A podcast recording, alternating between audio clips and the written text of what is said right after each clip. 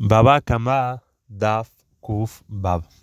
La Gemara trae una alajá en nombre de Rab, que una persona que estaba cuidando un picadón, estaba cuidando algo que le dieron a cuidar, y dijo que se perdió. Y es un caso que, en el caso de pérdida, no debe de pagar, por ejemplo, que era un Shomer Hinam.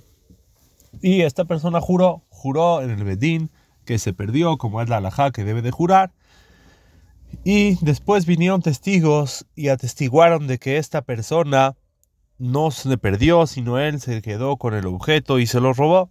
Dice Rab, no le tiene que pagar el objeto a los dueños. ¿Por qué? Dice Rab. El Pasuk dice, Belakaj de Alá, Cuando el Pasuk habla del juramento del, del Shomer, dice, y van a agarrar los dueños y no a pagar. ¿Qué quiere decir?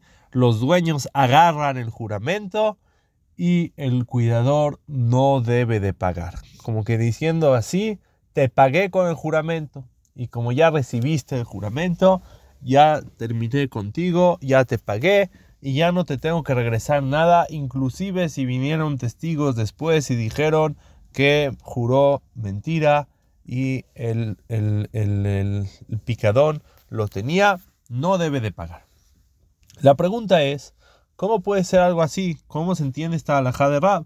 Aparentemente, todo lo que el juramento sirve es nada más que en el caso que tú dices que se perdió.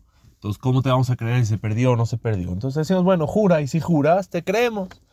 Pero todo eso es nada más de mientras, es, nada más en de que por ahora te creemos porque juraste, pero si vinieron testigos y nos dijeron que era mentira lo que juraste, entonces ahora tu juramento no tiene ninguna validez, tu juramento no es nada, tu juramento es aire. Entonces, ¿cómo tú puedes decir, ya te, ya te di el juramento, ya te pagué con el juramento y no te voy a pagar? ¿Cómo ese juramento no tiene ninguna validez? Es un juramento que no sirve para nada, es un juramento de mentira. Y si es así, entonces, ¿por qué es cómo funciona esta alajá que dijo Rab? El Hazonish explica que el motivo es por Kamdin. ¿Qué quiere decir? Hay una alajá general que siempre que nosotros hacemos un juicio y hicimos un psak en el juicio, pasaknu, dimos el veredicto de una manera, y después nos dimos cuenta de que ese juicio fue mal hecho, como trajimos de que el juez se equivocó en la manera de comparar, en la manera de pensar, se equivocó en shikuladat, el juicio no regresa, porque es una alajá en los juicios, es una alajá que el dayan y el jajam tiene fuerza con su palabra de poner el din y la alajá sobre el objeto, sobre lo que se está hablando, inclusive que a lo mejor después nos demos cuenta que fue una equivocación y que no estaba bien hecho, no importa, ya que así el jajam, el dayan pasak, así es, así es la alajá. Si el dayan dijo debe de pagar, entonces debe de pagar. Y si el dayan dijo no debe de pagar, entonces no debe de pagar. Y no importa si ya después nos dimos cuenta que el Dayan se equivocó o no se equivocó, de qué, qué, tipo, qué tipo de equivocación. Nosotros decimos que ya que se hizo Psagdin y ya se hizo la alajá así, entonces ya no la cambiamos. Entonces dice Hazonish, aquí también es algo parecido. En su momento, cuando juzgamos este juicio y este cuidador nos juró, la alajá fue de que es patur, de que no debe de pagar. Así, nifsak la alajá. Entonces, si es así, ya, ya, ya hicimos un psak, ya quedamos que la alhaja es que no debe de pagar.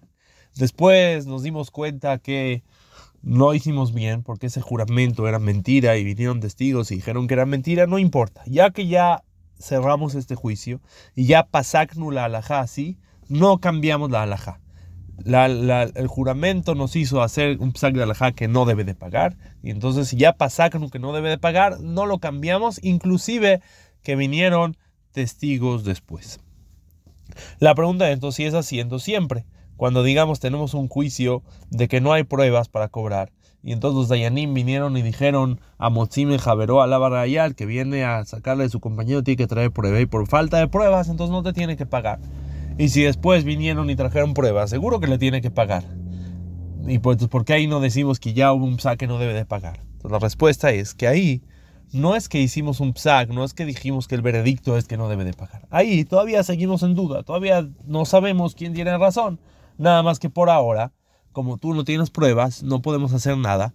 y ni modo, las cosas se quedan así como están. Pero no es que hubo un psak de que no debe de pagar. Pero los juramentos no es nada más una manera de que te juro y ya me crees, pero todavía el juicio sigue estando en duda. Sino el juramento es una manera de creerle al 100% a la persona que está jurando. Es como que si esta persona hubiera traído testigos a su favor y hubieran dicho que él eh, se perdió. Y entonces como es un psak que fue hecho en base de algo que la Torah dijo que le puedes creer al 100%, entonces es un psak al 100%, es un psak, es un veredicto que dimos que 100% y seguro no debe de pagar. ¿Por qué? Porque él tiene una prueba, unos testigos, un juramento que no debe de pagar. Y después de que ya pasagno el din y después vinieron otros testigos, ya no recibimos a los otros testigos y esa es la alajá que dijo aquí Rab. La misma Gemara trae que hay diferencia entre eh, cuando uno dice una eh, se perdió y jura, que si uno dice se la robaron y jura, que si uno dice que se la robaron y jura, la misma Torah dice que si vinieron testigos que juró en vano, debe de pagar lo que se robó y aparte tiene que pagar doble. O también en otro caso, si él mismo viene y reconoce que juró mentira, debe de pagar lo que, lo que juró mentira y aparte el Homesh y aparte tiene que traer un Korban Hashem. Entonces quiere decir, esta alhaja de Ram no aplica en todos los casos. Según el Hazonish, ¿cómo vamos a explicar en los casos que no aplica? Entonces vamos a explicar, según el Hazonish, que en realidad lo que debe de pagar cuando este, dijo que se lo robaron o cuando reconoció, no es porque regresamos otra vez a juzgar el juicio anterior y rompemos el juicio anterior y decimos, no, ahora tú tienes que pagar. Sino aquí es un castigo por el juramento en vano. Y si bien testigos se atestiguan que una persona tal juró en vano, ahora la vamos a castigar por ese juramento en vano. Y eso es un juicio independiente. No es un juicio que estamos abriendo el juicio anterior. El juicio anterior ya se cerró, ya se terminó, sino aquí estamos haciendo un juicio independiente y estamos juzgándolo por jurar en vano y es un castigo por jurar en vano. Y esa es la explicación de estas dos alajot. Esa es una explicación que hay en la sugia. Los sajaronim traen otra explicación en nombre de la chubot del Rashba, que en realidad todo lo que dos testigos les creemos es un Gezerat Akatú, es un Hidush de la Torah, al Pishenai Medim Yakum Dabar, por dos testigos vas a hacer los juicios. Quiere decir, es una Gezerat Katub que cuando hay dos testigos las crees al 100%. Pero en realidad, por lógica, no les crees a los testigos. ¿Quién dijo que están diciendo la verdad? Etcétera. Por otro lado, dice el Rashba, también hay en Gezerat Katub que si jura, le creemos al 100%, como explicamos hasta ahora, y decimos que no debe de pagar al 100%. Entonces dice el Rashba, la Torah viene aquí y nos enseña, según Rab, que cuando uno, cuidador, cuida y jura, entonces su juramento, después de que ya lo recibimos, tiene más fuerza que los testigos que vienen después. Quiere decir, generalmente la Torah te dice los testigos son mejor que todo. Pero en este caso, el juramento tiene más fuerza y más credibilidad que los testigos. Le creo más al juramento que a los testigos y por eso yo digo que los testigos están mintiendo y lo que este señor está jurando es verdad y por eso no debe de pagar. Y todo es que tú. A veces la Torah decide que le creemos más a los testigos, a veces la Torah decide que le creemos más al juramento y depende del caso y depende de cómo fue la historia. Según el Rashba, entonces cuando el caso que dice que se lo robaron y juró en vano o que él mismo reconoce, entonces ahí es un hidush de la Torah que no le creemos al juramento, lo podemos explicar así.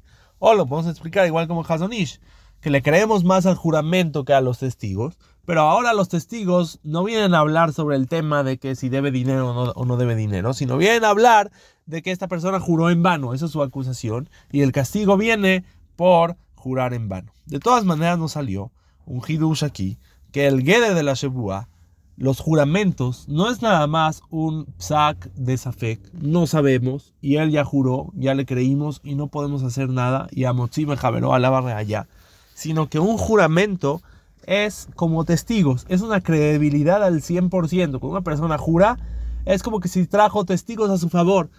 El juramento lo hace que le creamos al 100% y por eso el psak que hacemos por o a causa del juramento es un psak al 100% de que le creemos a esta persona.